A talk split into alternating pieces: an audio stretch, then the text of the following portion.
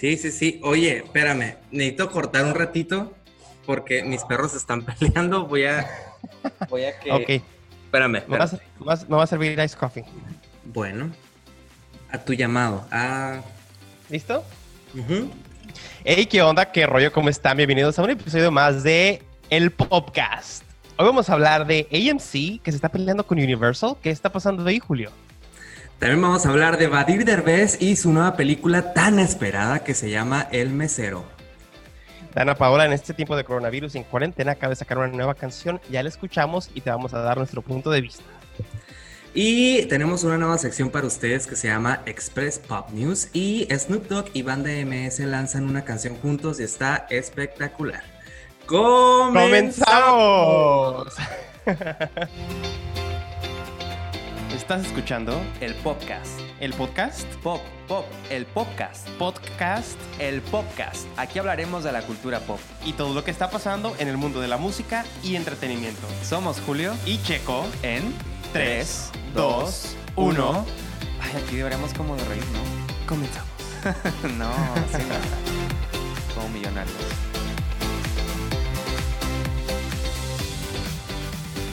Hola, Checo, ¿cómo te va? Día 51 de cuarentena. Bueno, yo llevo Ah, 50 día, día 51, bueno, pues yo ya perdí la cuenta, la verdad, pero me va bien. Dentro de lo que cabe aquí estamos sobreviviendo, no me he rapado, ya traigo el cabello súper largo y me he visto tentado a yo cortármelo, pero todavía no lo he hecho.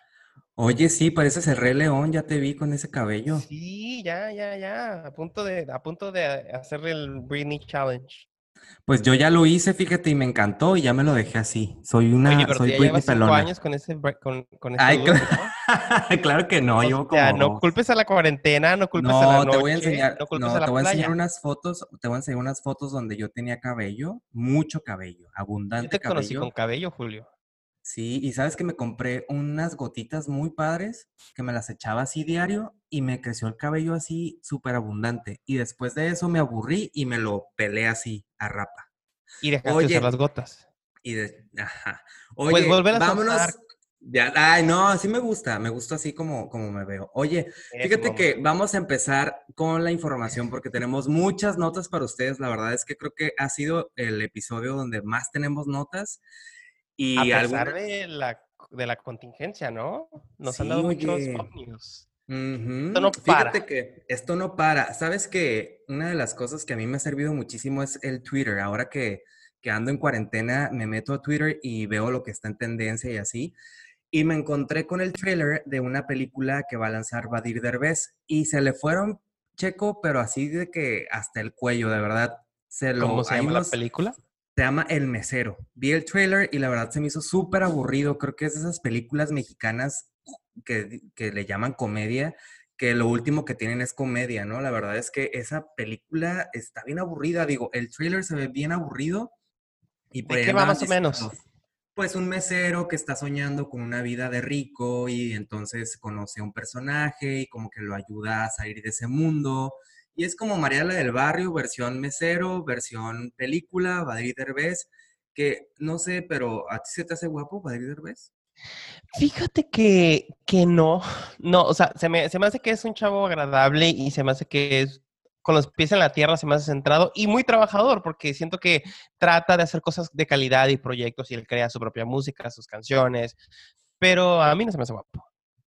Bueno, pues guapo no, fíjate que mucha gente lo sigue por eso, porque está muy guapo, porque es hijo de Eugenio Derbez y tiene carisma, la verdad tiene personalidad. Sí, es Y está chistosón, está chistosón. Yo, la verdad, de los Derbez, si a mí me das a escoger, eh, escojo José Eduardo Derbez. Creo que es eh, una persona súper chistosa, lo sigo en TikTok y es como su papá, ¿no? Eugenio, muy ocurrente, dicharachero.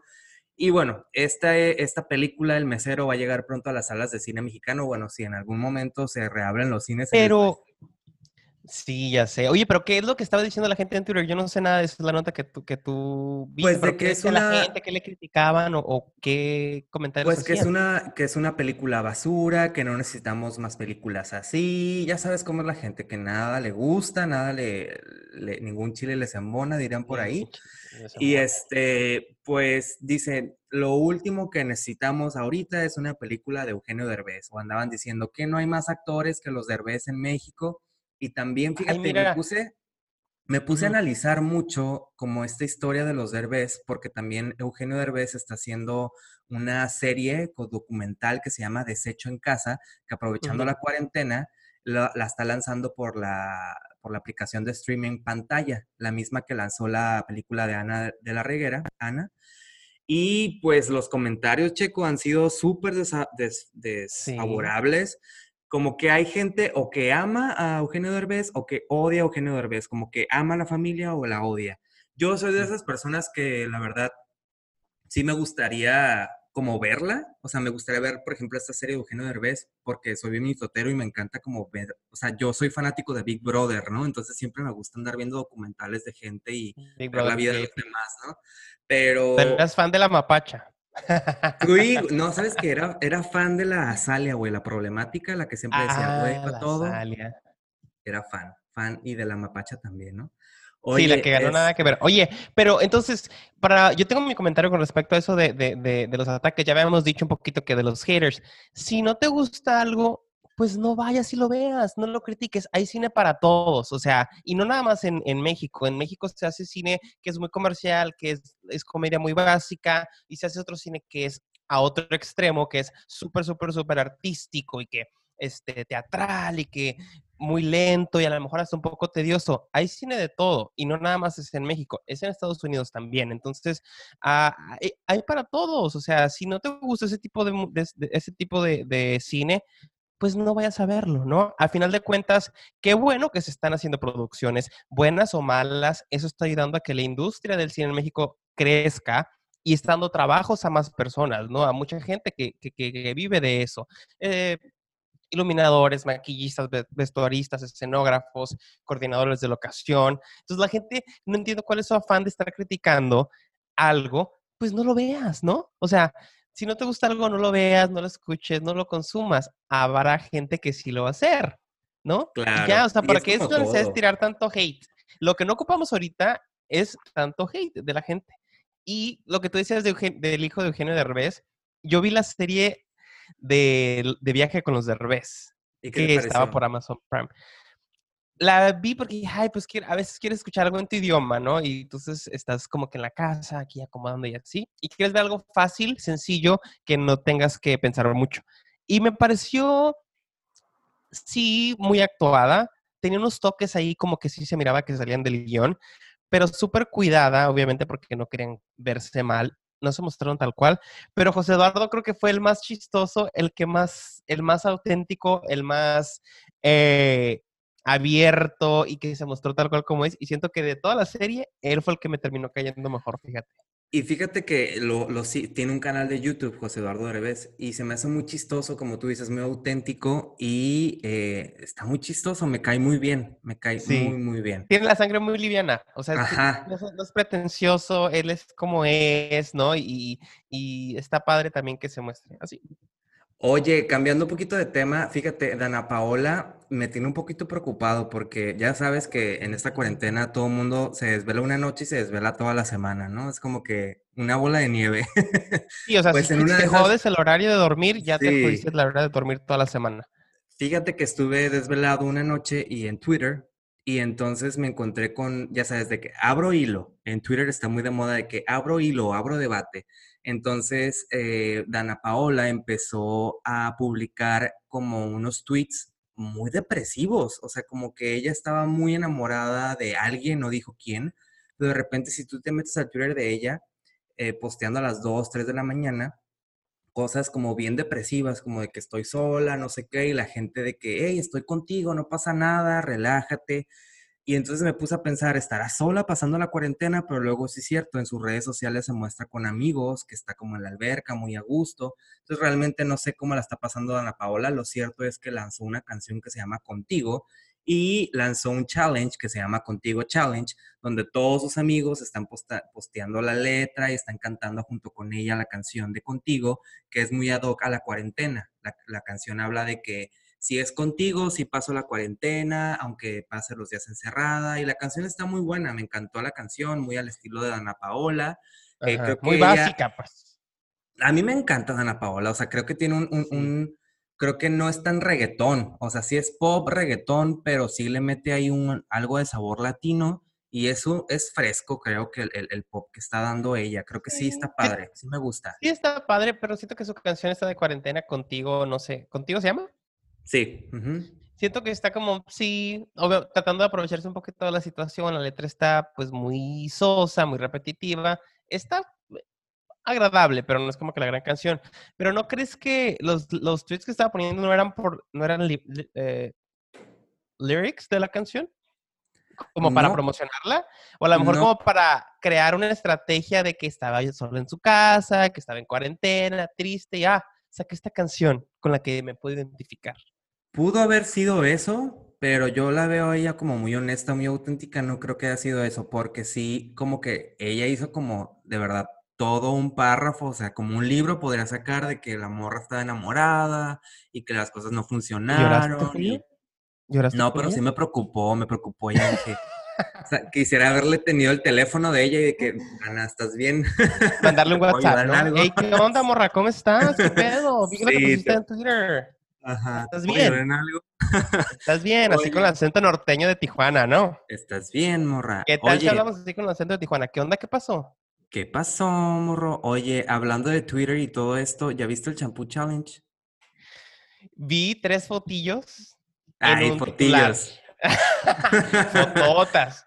Fototas. No, ya vi unas fotos y dije, ¿qué onda? O sea, ¿qué está pasando con... Nos están, nos estamos volviendo locos con este reto. Muy sensual y muy sexy, pero cuéntanos de qué ¿Tú va. ya lo Julio. hiciste? ¿Tú ya lo hiciste o no?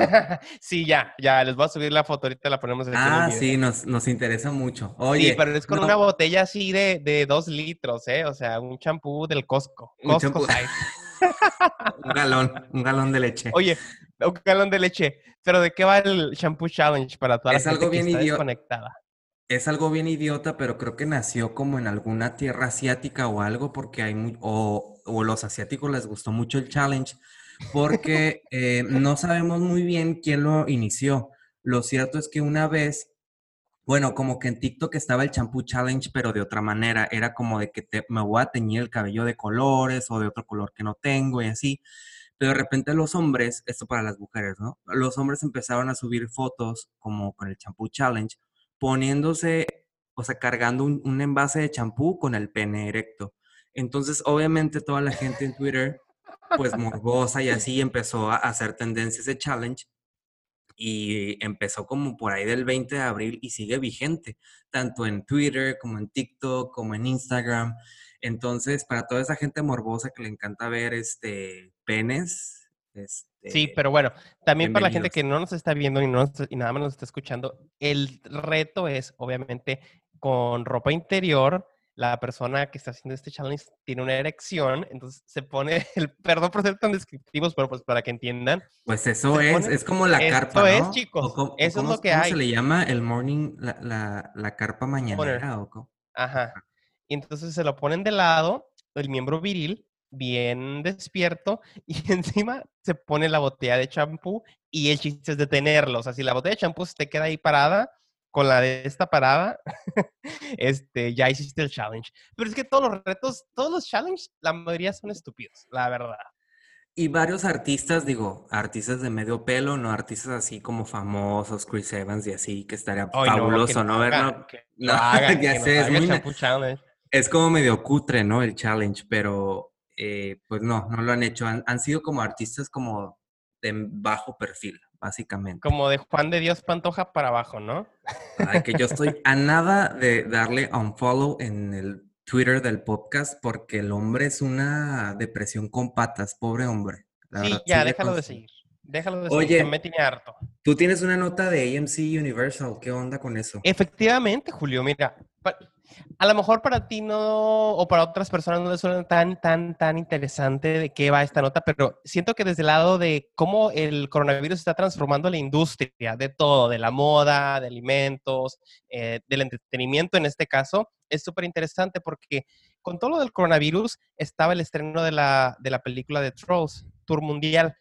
Justo antes de que explotara el coronavirus, pasó el coronavirus y ya no pueden estrenar la película. Entonces deciden lanzarla en pago por evento, en pay-per-view en video on demand, y no sabían cómo iba a funcionar. hicieron en la primera semana 120 millones de dólares solamente en Estados Unidos. Entonces fue un exitazo, le fue súper bien y manda, ah, eh, Universal hizo un comunicado de prensa y que diciendo que les había ido súper bien, en pocas palabras, que iban a tratar después de que pasara el coronavirus, explorar este tipo de lanzamientos y que a lo mejor ya no iban a pasarlos en cines, sino que iba a ser directamente de forma digital.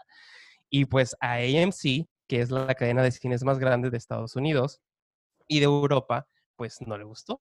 Y dijeron que eso no iba a ser posible, que si iban a hacer eso y que si, iban a saltar las ventanas de, proyección que tienen acordadas, que ya no iban a pasar ninguna película de los estudios de Universal.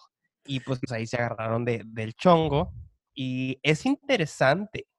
Porque... Es súper interesante porque está cambiando el mundo del entretenimiento y creo que después de la cuarentena Estoy, no sé, loco, dígame lo que digo. Obviamente no va a ser lo mismo, pero por ejemplo, creo que este asunto de ir al cine en Estados Unidos se vive muy diferente a ir al cine en México, por ejemplo. Ahora que estoy en cuarentena, extraño mucho ir al cine. No tanto por la pantalla, o sea, no tanto por ver el, el, el Por los nachos, gorda. Sí, exacto, exacto. Por toda la experiencia que te da eh, o sea, eso, ¿no? El pedir tu comida y todo eso, las palomitas, los nachos, que creo que en cine en Estados Unidos es súper aburrido, la neta, porque las palomitas están, están, o sea, no están igual, pues, como las de México. Cinépolis tiene ese, ese plus que te da, y creo que es algo muy, es una nota muy interesante por eso. Ajá, es una nota muy interesante porque nos está diciendo ahora que entonces la gente sí está consumiendo a través del streaming y que prefiere ver las películas en su casa que ir al cine, ¿no? Entonces, eh, creo que es algo bien interesante. Vamos a ver cómo se torna toda esta mercadotecnia de los cines y todo.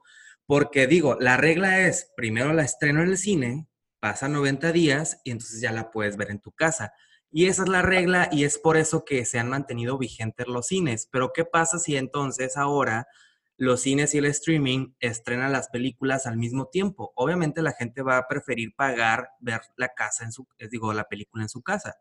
Bueno, hay varias, hay varias, varias, varias, varios puntos aquí que analizar porque sí, o sea, la experiencia, la experiencia de ir al cine es incomparable, ¿no? O sea, vayas en México, vayas en Estados Unidos. En los dos países es muy caro ir al cine, o sea, sí te gastas una buena lana. Pero aquí eh, Universal se vio un poquito, sus comentarios estaban tan emocionados que sacaron ese statement y creo que no consideraron muchos factores, ¿no? O sea, los factores de que se quisieron comer el pastel todos ellos solos y decir, bueno, entonces ya vamos a estrenar nuestra película y todo el dinero viene directamente para nosotros. Ya no tenemos que dar ciertas porciones a los cines o a los distribuidores y comernos todo el pastel. Se vieron un poquito gandallas, pero hay que considerar que es una película infantil. Los niños no tienen clases eran 20 dólares los que costaba la compra de la película o la renta, no me acuerdo. Y si haces cuentas, o sea, era el escenario perfecto, pero hay otras películas que se han estrenado y no han tenido el mismo impacto. Entonces fue un poquito tonto y naive de Universal hacer ese statement y ponerse a pelea, en pelea y tener una mala relación con AMC, cuando si lanzan otra película así, a lo mejor no tiene el mismo impacto. ¿Por qué? Porque no va a ser infantil. Los niños están en la casa y los papás, ¿qué quieren? o sea, entretenerlos y ver algo nuevo, porque los niños ya no quieren ver lo que ya está ahí. Y si haces cuentas, ¿cuánto te cuesta ir al cine? ¿16 dólares por persona? ¿Por niño? O sea, más las palomitas, más que esto, que el otro. O sea, son, si tienes dos, tres niños, si te gastas mínimo unos 50, 60 dólares en ir al cine. Entonces, sí, hay, varios, hay varios factores a considerar, pero eh, tienen que respetar también las ventanas de, de, exposición. Como tú dices, primero es en el cine, luego del cine pasa a pago por evento o a renta digital, luego pasa a los aviones eh, y luego pasa a televisión de paga y después ya se lanza en DVD, o en Blu-ray. Sí, digo. Está interesante cómo todo va a cambiar después del coronavirus. Sí, evidentemente esto del coronavirus está poniendo a prueba muchas cosas. En, entretenimiento es uno de ellos, ¿no? Como que ya todo lo podemos hacer digital cuando antes ni en el mundo nos cabía en la cabeza que todo. Pues ya está conciertos. sí, que todo esto que estamos haciendo digital ya se puede hacer, ¿no? Oye, pues mi pobre Britney, eh, híjole, aquí somos fans de Britney. Bueno, yo soy fan de Britney pero incendió su gimnasio con unas velas, Checo. Híjole, pobrecita. Sí. Sí, bueno, es que se ve que es muy despista- despistada. Hace, la semana pasada apenas ya reveló en su Instagram que había dejado dos velas prendidas en su gimnasio y que se prendió. O sea, literal dijo que pasó por la puerta del gimnasio y que lo miró en llamas. Fueron los bomberos. Afortunadamente nadie salió, salió herido. Pero eso pasó hace seis meses. O sea, hace seis meses de ese incendio por su descuido.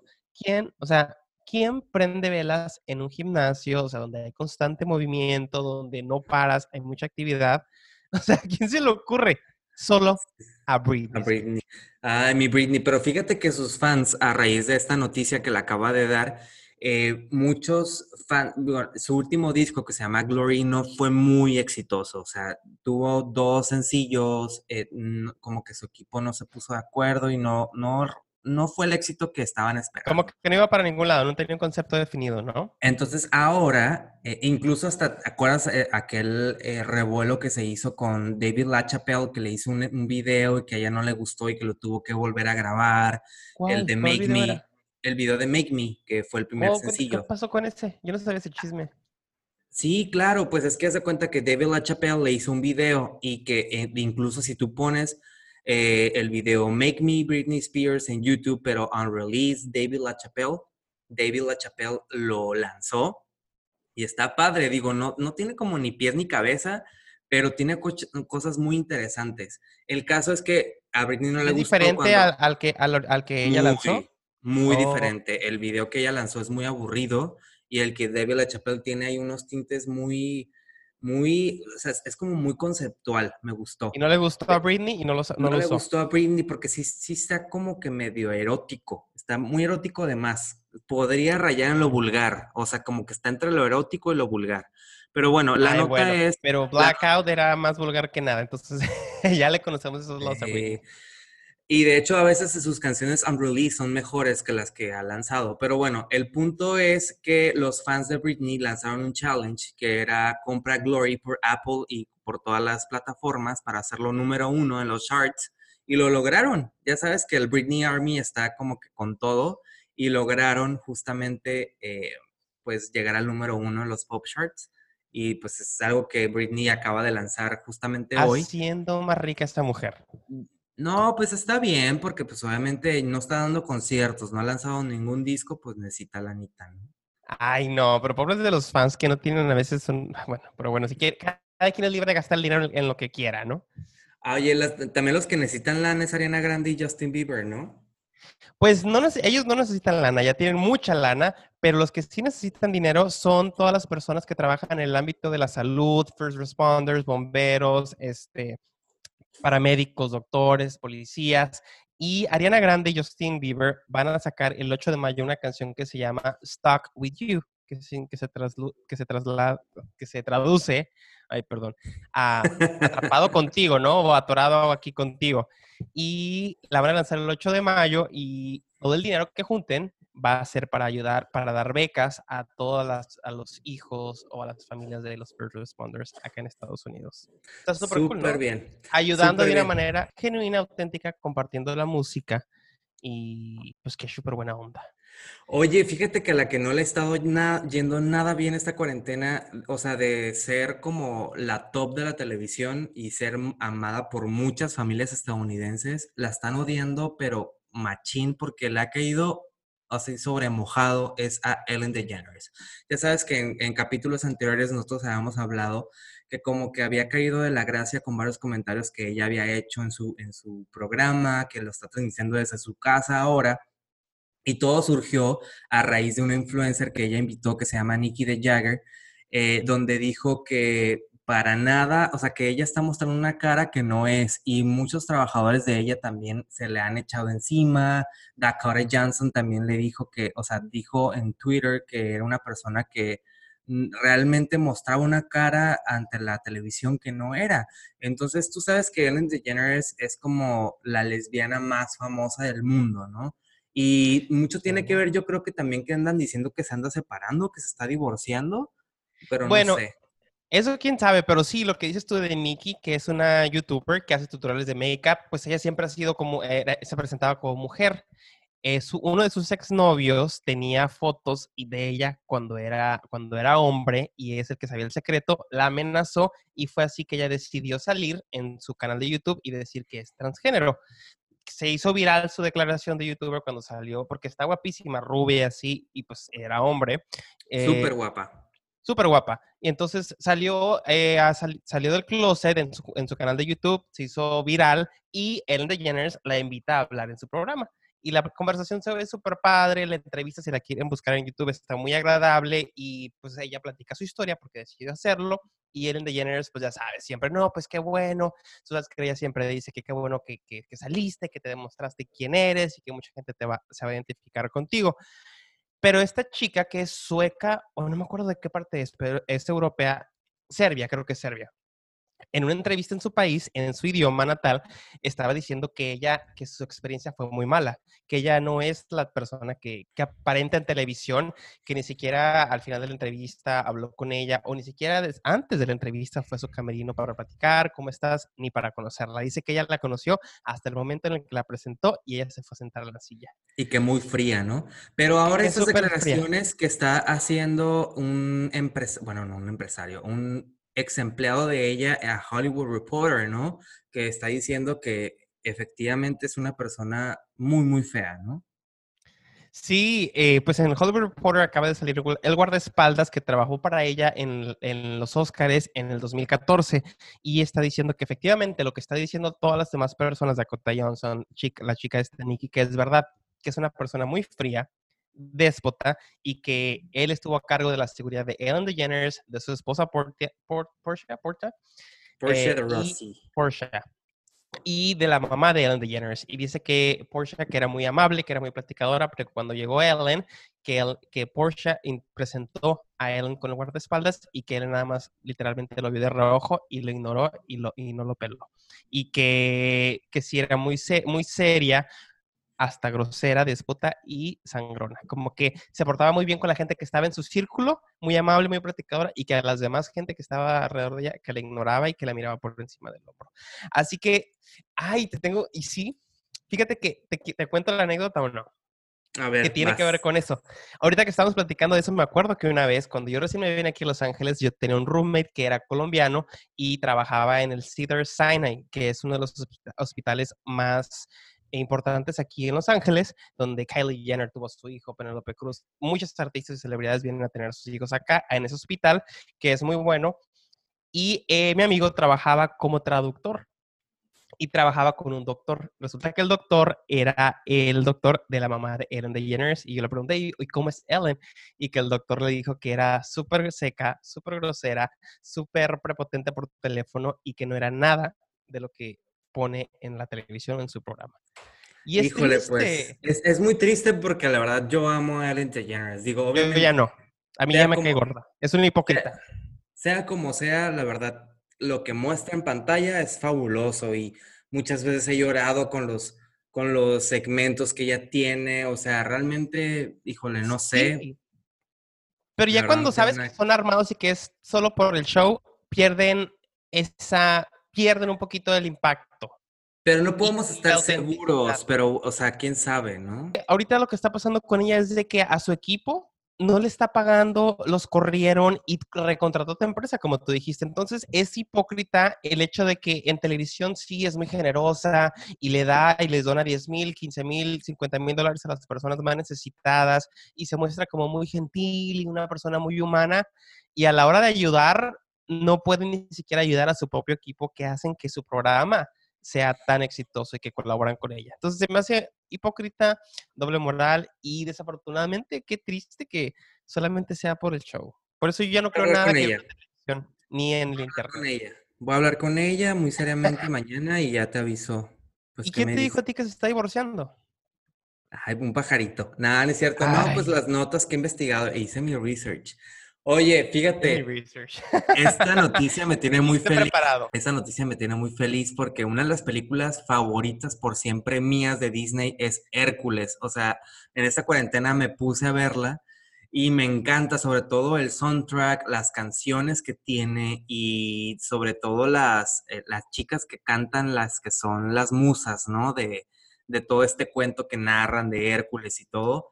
Y Disney va a llevar a cabo uno de sus live actions que anunció es Hércules, que no le fue nada bien a la película cuando se estrenó en aquellos noventa y tantos, pero ahora quieren lanzarla y ya hay productores, ya hay guionistas y dicen, y bueno, hasta hay una, hay una organización que quiere a Ariana Grande de eh, protagonista para que haga a Megara. Ajá, entonces, porque ya sabes que ella cantó la canción esta, la, la famosísima de eh, No diré que estoy enamorada en, en español, pero bueno, la, la, cosa es que pues estamos muy emocionados todos los fans de Hércules. Ok, eso, el nuevo, el nuevo live action de Disney va a ser Hércules. Gracias por robarme mi nota, porque esa ya la iba a, decir. No, pero ¿sabes qué? Creo que también se están, se están pasando ya, porque digo, hay muchos live actions. De hecho, va a venir el de Cruella de Vil, el de, el de Mulan, que lo retrasaron. Entonces, como que ya hay muchos live actions, y de hecho, la de Dumbo no fue bien recibida tampoco. Pues, el Rey León. No, no, son, o sea, siento yo que no necesitamos historias live action de las que ya están, ¿no? Sí, sí, yo creo que lo más interesante sería ver las películas que no tuvieron tanto éxito, darles una segunda oportunidad.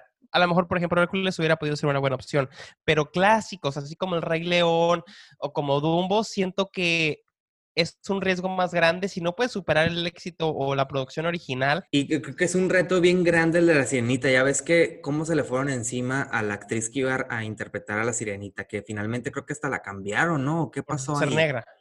Ajá. No, pero eso era para, para, para, para un show en vivo que iba a ser en el Hollywood Bowl, ¿no? ¿O si era para la película? Si era para la película, era para la película y hasta creo que la quitaron o ella renunció por todo el bullying, porque la gente le decía, es que tú no eres la, sirenita, la sirenita es blanca y con cabello rojo, es, o sea... Es que mira, es verdad, o sea, no puedes es lo mismo que si ponemos a un Native American, a una mujer blanca, a, protagonizar a Mulan, perdón, a protagonizar a Pocahontas. No se puede porque la estructura de la historia es así, porque son de ciertos países, tienen Pero ¿qué tal si nos quieren contar otra historia? O sea, somos tan cuadrados que, ah, o sea, ¿qué tal si Disney nos quería contar otra historia donde la sirenita era negra? Punto. A ver, ¿qué tal si hacen una historia de la Malinche y, la que, y que la Malinche sea güera con ojos azules? Pues no ¿qué tiene, güey? Pues es Disney, pues a lo mejor no, va. No, pues a lo mejor no, va. Pues yo sé que no va. O sea, yo sé que no va, pero hay que ser tantito, tantito también abiertos de... A, mí me enojó mucho que la actriz esa negra o mulata o, como, afroamericana haya tenido que renunciar, haya tenido que renunciar por todo el bullying que le hicieron es que siento que en este afán de que todo tiene que ser políticamente correcto y, ay, está bien, está bien que, que, que, que, que la inclusión y todo. Sí, claro, pero es que hay límites en la estructura narrativa, por ejemplo, de una novela tan importante como es la de La Sirenita, ¿no? O sea, hay cosas que no puedes cambiar toda la estructura nada más por ser inclusivo y por querer meter a una persona de color negra es lo mismo, o sea, sí la, inclusión, sí la oportunidad, sí abrir nuestra mente, pero de plano, o sea, hay cosas que, que, no encajan y que no siento yo, en mi opinión. Oye, que por ejemplo, yo había tenido un debate conmigo mismo de cómo se le puede decir a la gente que ahorita tú dices negra, y yo trato de decirles afroamericanos por no ser despectivo, y estoy, o sea, como que tratando de buscar un término medio porque mucha gente se siente ofendida cuando le dices negra, ¿no? Entonces digo, hubo un periodo en el que se les, ya no se les podía decir negros porque era ofensivo y se les empezó a llamar African American. Pero después cambió y ya no quieren que se les diga African American, ya se les dice black, negros. Entonces, pues es difícil obviamente porque uno quiere no quiere ofender a las demás personas, ¿no? Es como decir latino o hispano, pues realmente cuál es la diferencia? ¿No? ¿Eh? o beaner, fucking beaner. No, o sea, no, no, no. ¿O cuál es la diferencia entre latino o hispano, no? Pues hispanohablantes que hablas español. Bueno, ya nos vamos a meter en controversia. Oye, y tú traes una nota que también mucha gente se puede sentir ofendida porque las marchas LGBT. Traigo una noticia, efectivamente, se acaba de, se acaba de cancelar la marcha eh, LGBT Plus en la Ciudad de México, que estaba para junio. En el mes de junio, para los que no saben o para los que no están muy al tanto de qué es lo que pasa, junio es la celebración más grande de diversidad en todo el mundo, no solamente en México y en Estados Unidos, y es cuando se realizan todos los, los desfiles de Gay Pride. Y en la Ciudad de México se acaba de cancelar, van a tener algunas actividades virtuales, pero pues ya no se va a llevar a cabo esta marcha, que está padre, yo siempre he querido ir porque cierran todo reforma y mis amigos que viven allá dicen que se pone muy, muy, muy padre, la calle está llena y que las fiestas están muy padres. Gloria Trevi aprovecha mucho para hacer conciertos el mero día de la marcha, pues porque estás en la marcha y todo cool y después te vas al concierto de Gloria Trevi. Y también se canceló o se pospuso la, la, marcha del orgullo gay aquí en Los Ángeles, que es en West Hollywood. A esa se ha, se ha, pospuesto, no han dado fecha, pero yo creo que lo más probable es de que no se vaya a llevar a cabo. Lamentablemente. Pues la de México, o sea, por la organización dijo que iba a ser todo virtual, pero pues no me parece, digo, qué bueno que la sigan haciendo porque definitivamente luchar por los derechos sigue siendo un tema, ¿no? En esta actualidad, pero virtualmente no creo que tenga el mismo impacto que que como si fueras a marchar, Sí. ¿no? Yo estaba pensando qué iban a hacer realmente, o sea, virtualmente, ¿qué pueden hacer? ¿Concierto? Porque al final de la marcha había un concierto en el Zócalo, donde que es gratuito, ha estado Fe, ha estado Jean, Faye, Jeans, diferentes artistas que lo cierran y, y es gratis. Pero pues, Pues a ¿tú lo mejor tus cuatachos, pues a lo mejor tus cuatachos de Teo, ya sabes que son uña y mugre contigo, y Paco el Mazo, eh, Sí, tienen a Gerudito. muchos, tienen a muchos a lo mejor sí, fíjate, a lo mejor como que crean eh, contenido para varios youtubers que, que, que, que participen. Estaría padre también. Oye, Pues ya ves que tú a Pepe y qué Teo mar- son tus amigos, ¿no? Son tus super amigos, Ojalá, ojalá que fueran mis tus amigos, así nos levantarían el rating. Oye, ¿y tú a qué marcha has ido? Eh, he ido a la de San Diego nada más, fíjate, no me ha tocado ir así internacionales. De hecho, aquí tengo mi peluca y mis taconcitos, no he podido sacar. Pues ya, no Yo se nada más he ido, este año. Yo nada más he ido a la de acá, a la de Los Ángeles, a la de West Hollywood. Está grande. Oye, ¿y, y, y te gustaría como trasvestirte? O sea, tienes ese- como ese deseo como de ¿Qué onda con ponerte tu tacones pregunta? o... Fíjate que nunca lo había hecho, nunca lo he hecho. Nunca lo he hecho. Mi hermano sí lo hace. Mi hermano es eh, de hobby, lo hace. Pablo, ¿tú conoces a Pablo? Sí, sí, sí. Es mi hermano menor y él sí lo hace. Él lo hace Ah. profesionalmente, tiene sus presentaciones y todo. Su nombre es Pablo Va, la mala. Yo no lo he hecho, me gustaría hacerlo, sí. Estaría padre, sí. De hecho, ya lo habíamos comentado mis amigos y yo, porque nos hemos ido a cruceros gays y hay, pues hay, efe- hay fiestas, cada noche hay una fiesta diferente y mucha gente se viste. No lo hemos hecho, pero yo digo que sí, sí lo haría. De hecho, te iba a decir, ¿por qué no lo hacemos ya cuando tengamos más followers, cuando tengamos más gente que nos siga? Y lo hacemos y hacemos un evento y lo que se recaude para el evento lo, lo donamos para alguna causa. Estará padrísimo y estaría invitar, estará padrísimo también invitar a gente. Digo, acá en Tijuana hay un A Pepiteo, movimiento. tus amigos. A Pepiteo. Hay un movimiento y creo que en todo el mundo a raíz de RuPaul Drag Race como que ya, o sea, socialmente ya está como aceptado el tema drag, ¿no? Pero a mí me encanta, o sea, creo que a partir de que nació RuPaul Drag Race y que empecé a verlo, se destapó como esta inquietud en mí como de saber más sobre este tipo de gente que, que le gusta transvestirse. O, o la, incluso eh, la lucha transgénero, ¿no? Que yo por ignorante a veces no entendía de que, ay, güey, ¿por qué tanto pedo por los transgénero? Pero después entendí que, güey, ser transgénero en este mundo es como un pinche milagro, ¿no? Entonces Y realmente en México, aparte. en México aparte. Entonces creo que sí, estaría padre. Yo también me gustaría como que, eh, incluso a mi marido le dije, ¿Cuál "Oye, sería? ¿Sería rubia, eh, castaña? Fíjate que yo una vez me vestí de mujer para un cortometraje de una amiga que estaba estudiando cine. Y le Ajá. dije, ah, ok, sí, va.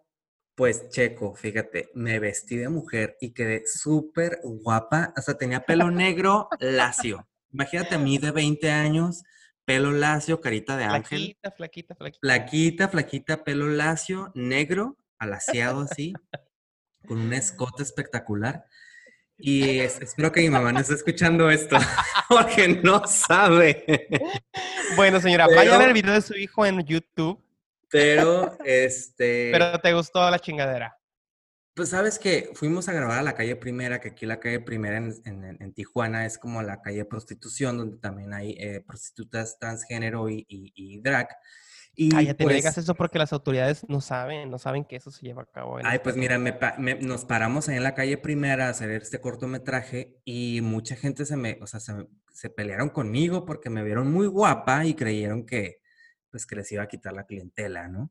El, el- el Ah. cortometraje estuvo padrísimo y después esa, expe- ex- esa experiencia que no tengo ni foto ni nada porque en ese tiempo no existía toda esta tecnología, pero me, me queda la espinita como que de volver a hacerlo. ¿Estará en YouTube tu video?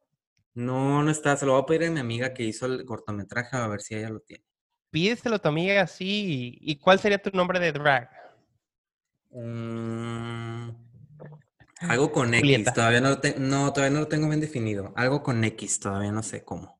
Vámonos rápidamente con nuestra sección de Express Pop News. Es una nueva sección donde les vamos a dar como un chingo de notas así, porque obviamente no podemos ponerlas todas porque es un chingo material, pero creemos importante ponerlas, ¿no, Checo? Ok, pues sí, vamos a estar cada semana cuando haya notas express, porque a lo mejor hay muchas notas que, nos, que son interesantes, pero que no podemos comentar mucho. Entonces, nada más se las vamos a soltar y les vamos a dar sus dosis de pop news. Y ahorita vamos con. Con- ¿Cuál va a ser el título? ¿En qué quedamos? Después de debatir Pop mercadotecnia. News. Express, Express Pop News. Bueno, pues vamos para allá con las Express Pop News. Aquí le metemos la musiquita.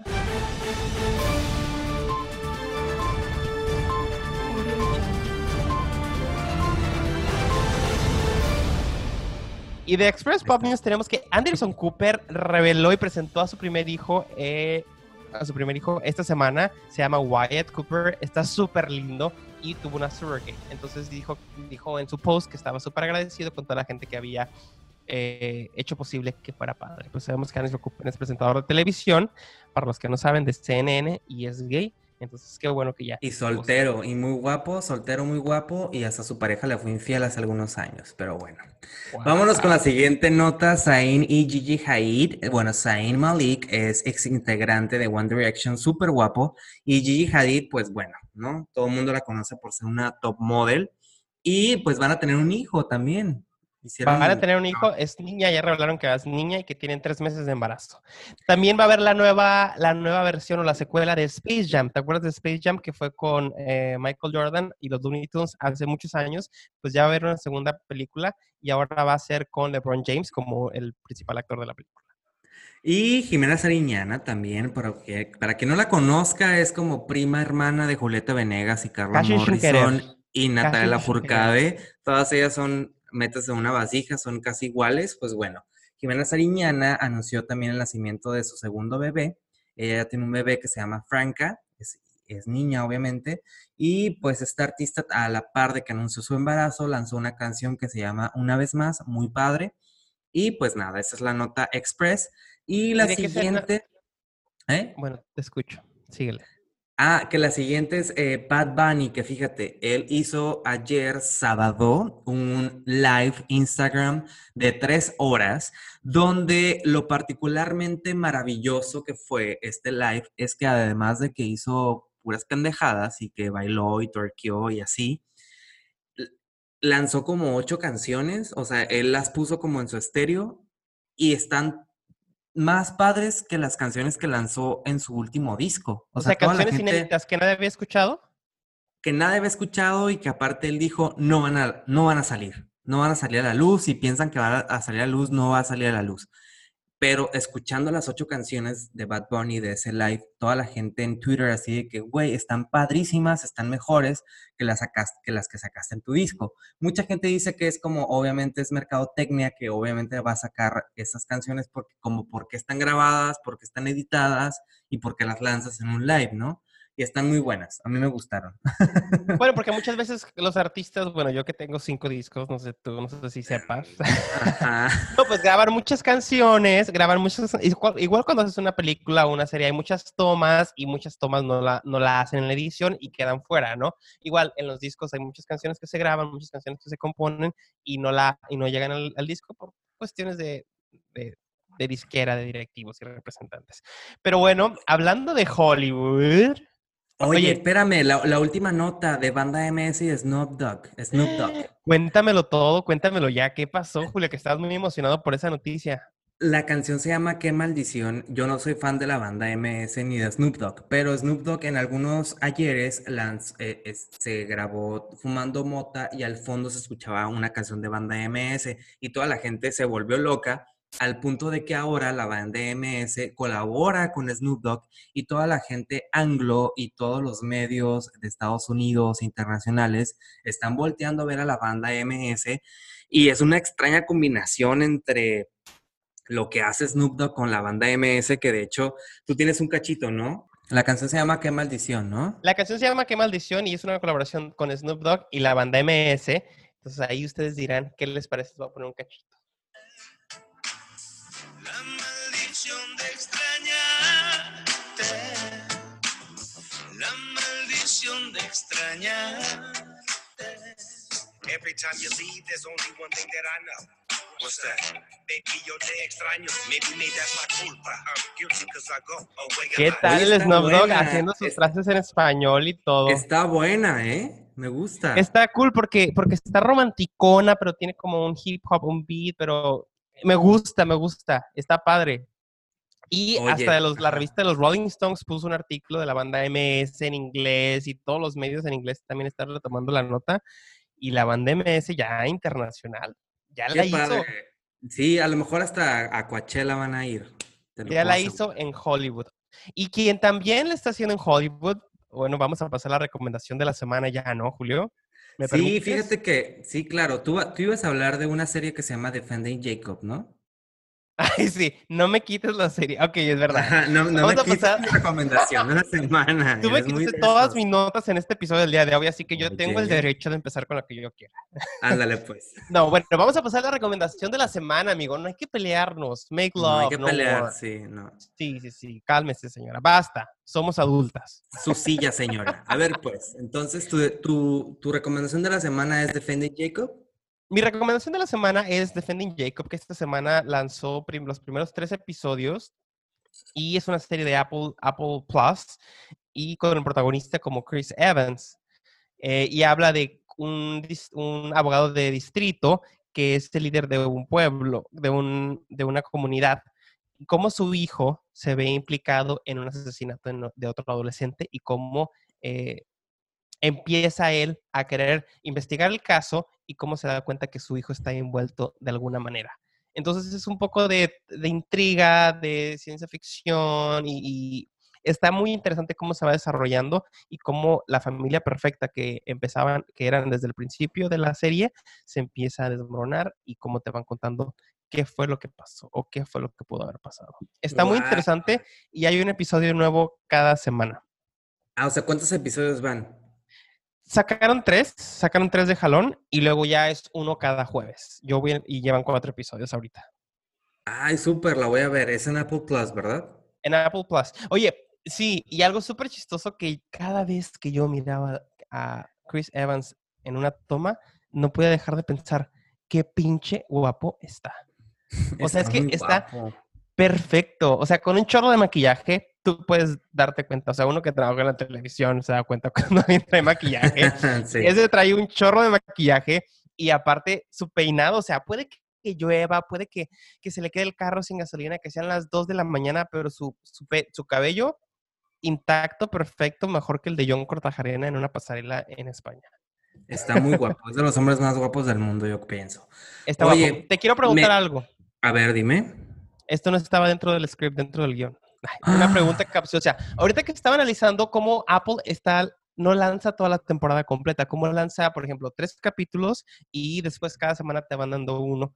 ¿A ti qué te parece? O sea, porque yo estaba pensando, Apple lo está haciendo así y Netflix no, porque Netflix te suelta toda de un, de un chingadazo. ¿A ti qué te parece? Yo tengo mi opinión con respecto a eso, pero quiero saber tú qué piensas. Cuando Ay, te van es- dando es- un episodio cada semana.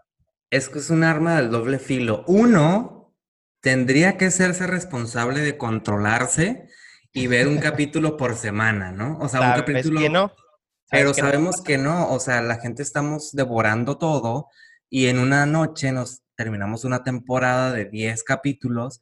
Entonces, pero yo creo que sí prefiero que me los estén dosificando. O sea, yo sí prefiero, por ejemplo, como la serie de Luis Miguel, yo me acuerdo que todos los domingos toda la gente hace cuenta que se reunía en sus casas a las 7, 8 de la noche y todo el mundo viendo la serie Luis Miguel. O sea, como que volvió a hacerse esa magia que brinda el entretenimiento de juntar a un chingo de gente a ver un solo capítulo, ¿no? Definitivamente. Yo comparto tu- la opinión contigo. Yo creo que crea esa expectativa y emoción de qué va a pasar y toda la semana estás esperando que salga un episodio y te emocionas de que ya salió uno nuevo. Y creo que esa también fue parte del éxito de la, de la serie de Luis Miguel, que no te la soltaron toda de uno solo y cada y, y si te das cuenta, o sea, todo el hype de Luis Miguel duró todo lo que duró la serie. Cuando ahorita te dan toda la temporada completa, la ves de un jalón, tres, cuatro días, está cool, está como trending topic y ya, la gente se olvida y la, la serie que sigue, la serie siguiente. Siento que está más emocionante eh, y yo sí me emociono, o sea, cada vez que hay un episodio nuevo me mandan un email y me dice que hay un episodio nuevo y como que me emociono y paro todo lo que estoy haciendo y me pongo a verlo y pasó lo mismo con eh, The Morning Show de Apple TV también, no sé si ya lo viste con Jennifer Sí, sí, Aniston sí, me encantó. era cada semana, entonces te emocionas tanto y, y te mantiene ese hype y te mantiene esa emoción y como tú dices, o sea, es la gente se reúne para verlo, o sea, Esta recomendación que entonces- te tengo es muy buena, se llama Hollywood, está en Netflix, son siete capítulos, la hizo Ryan Murphy, el creador de Glee, el creador de American Horror Story, de Politician, más reciente de Politician. Todo lo que hace Ryan Murphy a mí me encanta, también hizo Pose, entonces to- eh, Pose también está en Netflix. Él tiene una cierta mirada que a mí me atrapa, o sea, tiene una manera de contar las historias muy chingona le da siempre espacio a las minorías, a lo diferente, e, e incluso siempre le da como este toque gay o como este toque de lucha por los derechos eh, LGBT+. Y bueno, Ujú. en, esta, en esta serie no es la excepción. Fíjate que esta serie de Hollywood, si no la has visto, Checo, yo llevo dos capítulos porque me la quiero ir comiendo poco a poquito. Dosificando. Son siete, solamente son yo siete. ya casi la acabo, voy en el Pero- sexto.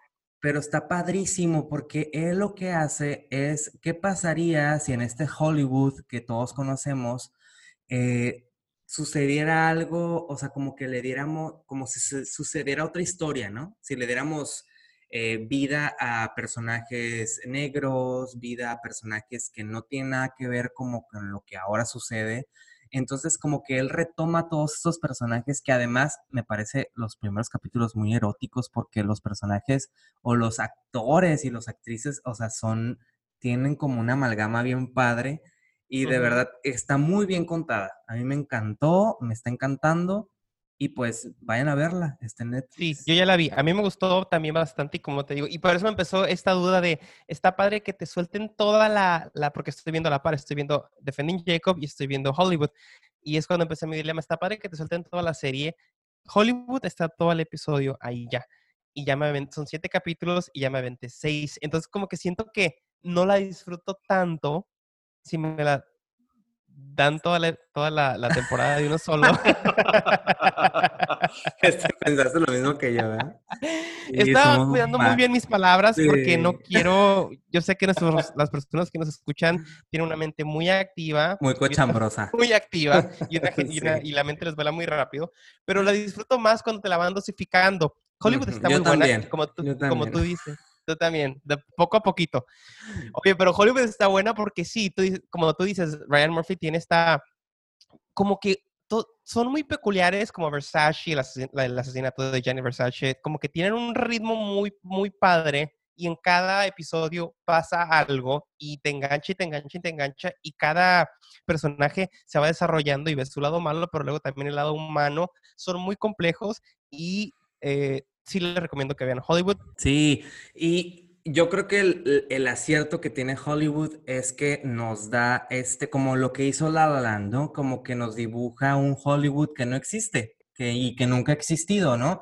Esta onda de que siempre te vas a Hollywood o a Los Ángeles a buscar el sueño americano o el sueño de ser actor y eso, que Yo. to- y, y- y- y que todo pareciera como, como que todo muy armado, ¿no? O sea, que realmente no es así, Todo es todo perfecto, lo contrario. Ay, muy que fácil. todo lo contrario, ¿no?